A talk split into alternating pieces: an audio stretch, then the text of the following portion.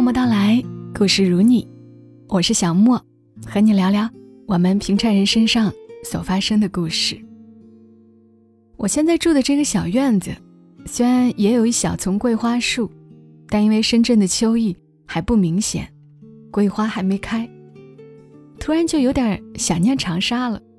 如果此刻身在长沙，还住在原来的小区里，想必满是桂花飘香。想起桂花，就想起刘若英曾经写过的一篇文：“今年桂花不飘香。”刘若英的文字就像她的名字“奶茶”一样，很温润的。这篇文是一篇旧文，但很真切。在这样一个秋天的夜晚。读给大家听。今年桂花不飘香，作者刘若英。从有记忆以来，家里的院子里就有一棵桂花树。每年秋天一到，整个院子就会飘起阵阵淡淡的香味儿。最记得小时候的一个画面，就是公公老爱站在树下，拎着一杯水在那儿漱口。然后口里念念有词的，不知道说些什么。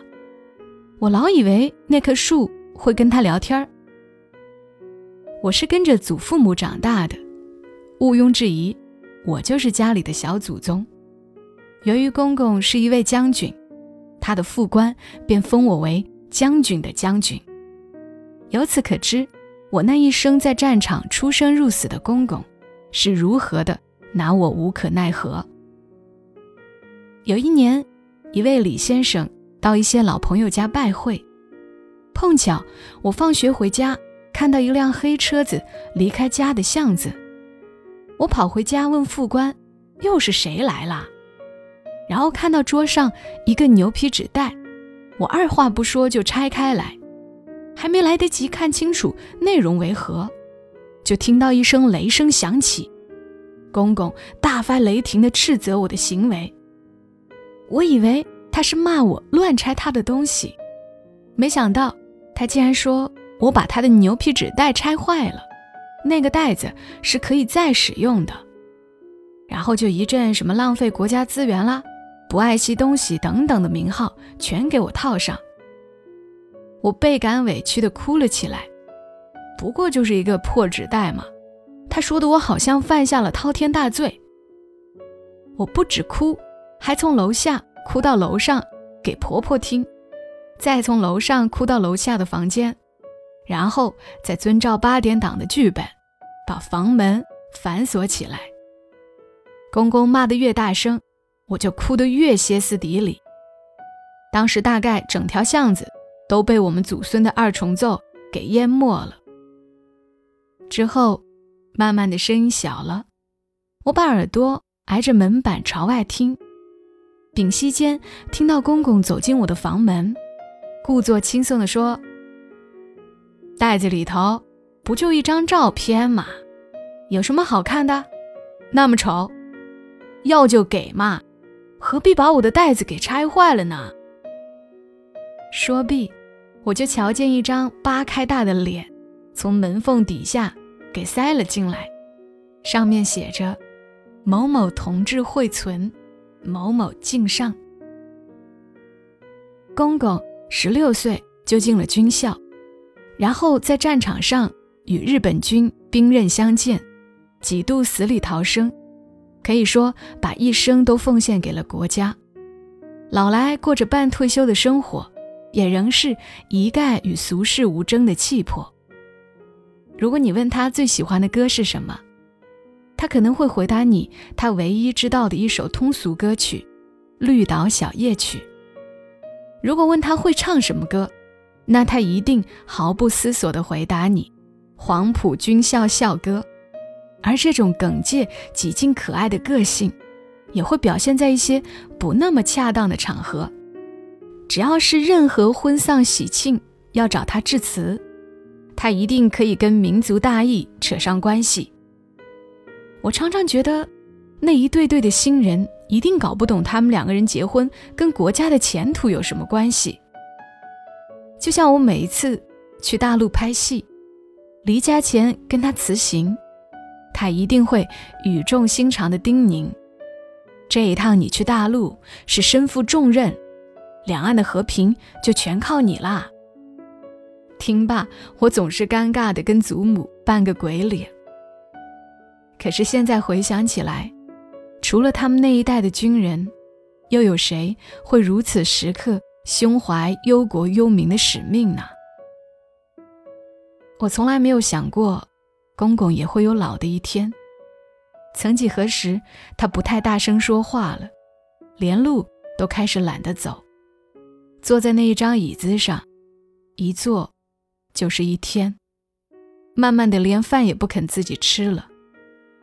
看着他如此气若游丝，我唯一能做的就是跑到他跟前逗他，要他猜我是刘若玉还是刘若英。然后逼他说，他最爱的就是我。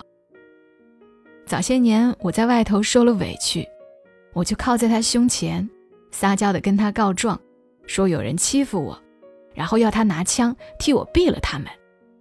他会含含糊糊的回答说：“好，好，好。”可是后来，他的眼睛只看着远方，嘴里念着的常只是一些大陆老家的人事。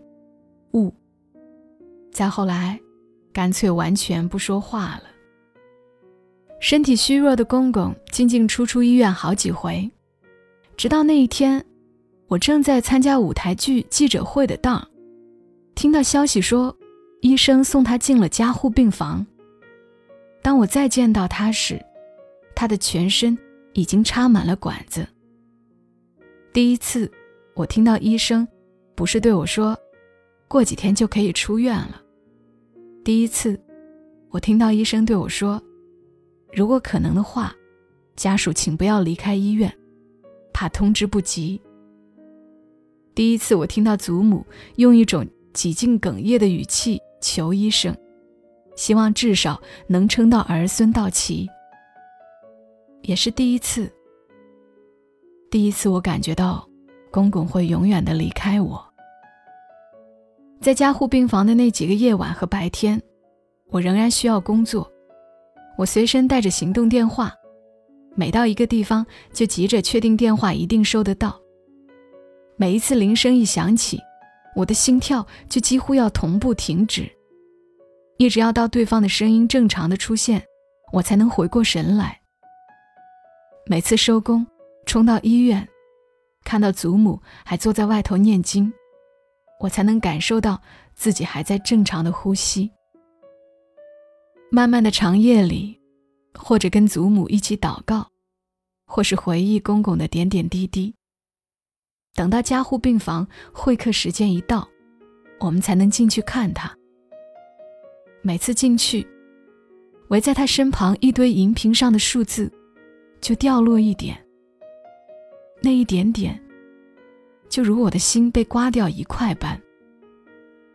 祖母不是握着公公的手，就是摸着他的头，轻轻的跟他说说话，要他安心，然后在他旁边为他念经。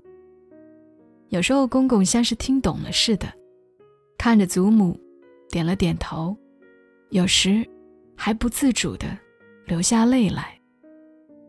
我不懂。祖母哪来这么大的力量，可以承受这一与他生活了半个世纪的男人即将要离去的事实？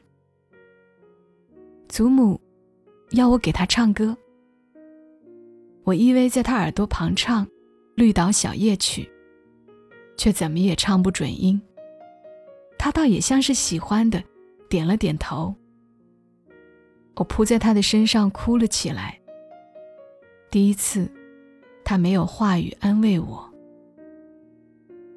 就在那几天中，家里人告诉我，院子里的那棵桂花树，那棵跟我公公聊了一辈子天的桂花树，枯死了。一九九八年八月二十二号上午十一点多，他终于不愿意跟机器作战了，荧屏的画面归零。过了几天，在替公公整理东西的时候，发现了一个用过的牛皮纸袋，上头写着刘若英小朋友收。旁边，公公还用毛笔附加写上“代若英孙女保存之邮票，一九七一年”。我都忘记了自己曾经收集过邮票，打开来看，全是一些完完整整、一套一套的旧邮票，还有几张我在读幼稚园时老师发的，只有手掌般大的，上头印着奖的纸片。所以将军公公毕竟不是无时无刻只有民族大义，孙女也是很宝贝的。望着这几个简单的毛笔字，我仿佛不经意间窥见了他坚毅的躯壳里那柔软的心灵。而牛皮纸袋，每一个珍惜使用的纸袋，原来可用来包装他无微不至的心意。我带着这份再珍贵不过的牛皮纸袋走出门，看见那棵却已枯掉的桂花树。竟闻到扑鼻的桂花香。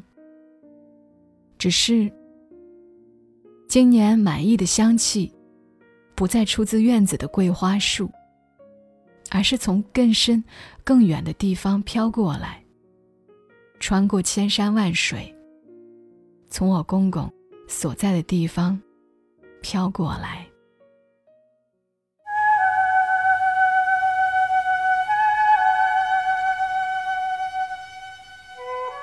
刚的文字来自于刘若英，大概是因为我儿时的温暖，绝大部分也都是来自于我的爷爷。我们那儿称呼爷爷也是叫公公，所以对这样的文字更容易产生情感的共鸣。对于隔代亲的故事，总是无法抗拒。这里是在喜马拉雅独家播出的《默默到来》，我是小莫。我常常觉得，人的这一生。到底会留下些什么呢？于普通人而言，留下的可能就是一些柔软的情感，一些细碎又珍贵的往事。好了，今晚就陪伴大家到这儿，祝你一夜好眠。小莫在深圳，和你说晚安。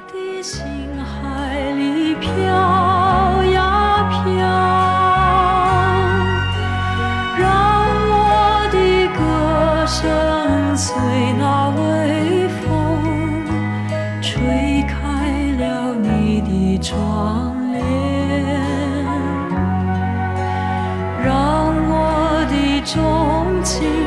随那流水不断地向你倾诉。